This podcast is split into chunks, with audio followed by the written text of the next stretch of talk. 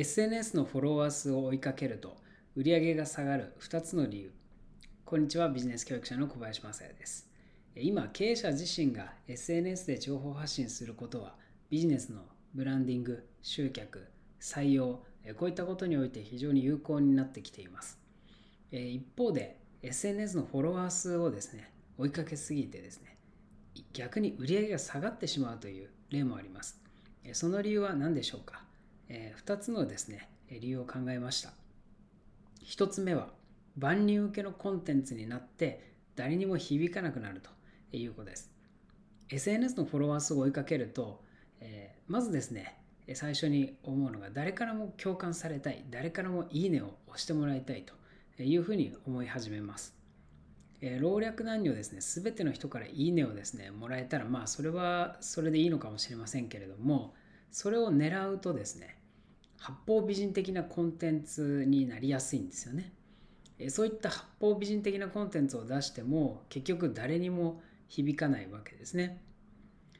えー、もともとこう市場を絞ったですねエッジの効いたビジネスをやってる経営者ほどですね SNS でそのままいけばいいんですけれども SNS でこう人格が変わったように、えー、悪い意味でいい人になってしまうとですね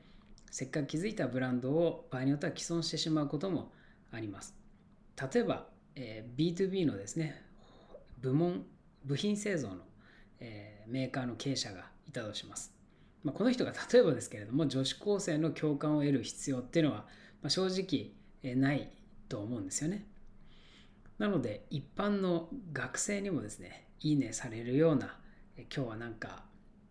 え新しい、あの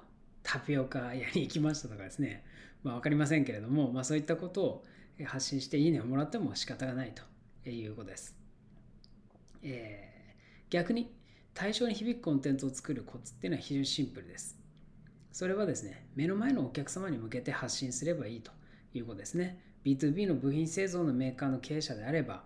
えお客様はその部品を必要としているメーカーさんであったりするわけですからその人たちにとって役立つコンテンツえそして自社の大切な考え方こういったことを発信するということですね。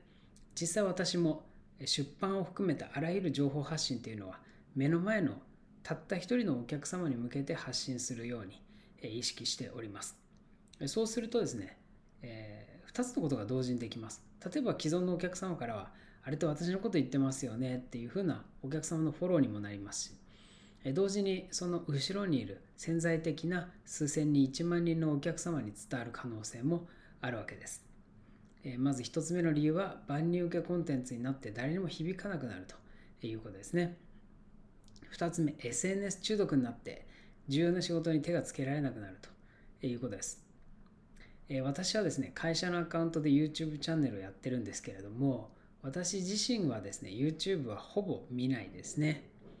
理由がありまして、見るとあっという間に時間が過ぎてしまうということがあります。以前、なんか、あの、ふとですね、え休憩時間に YouTube 見てたら、1時間、2時間あっという間に経ってしまったと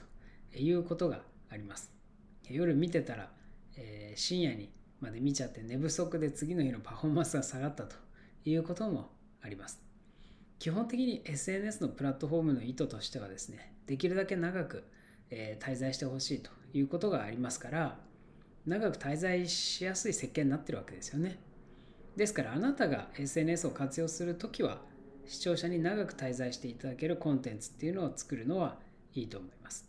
けれどもあなた自身が SNS に長く滞在しすぎてたらですね、仕事にならないということがあります。今回は SNS のフォロワー数を追いかけると売り上げが下がりやすいということで2つの理由をお伝えしました。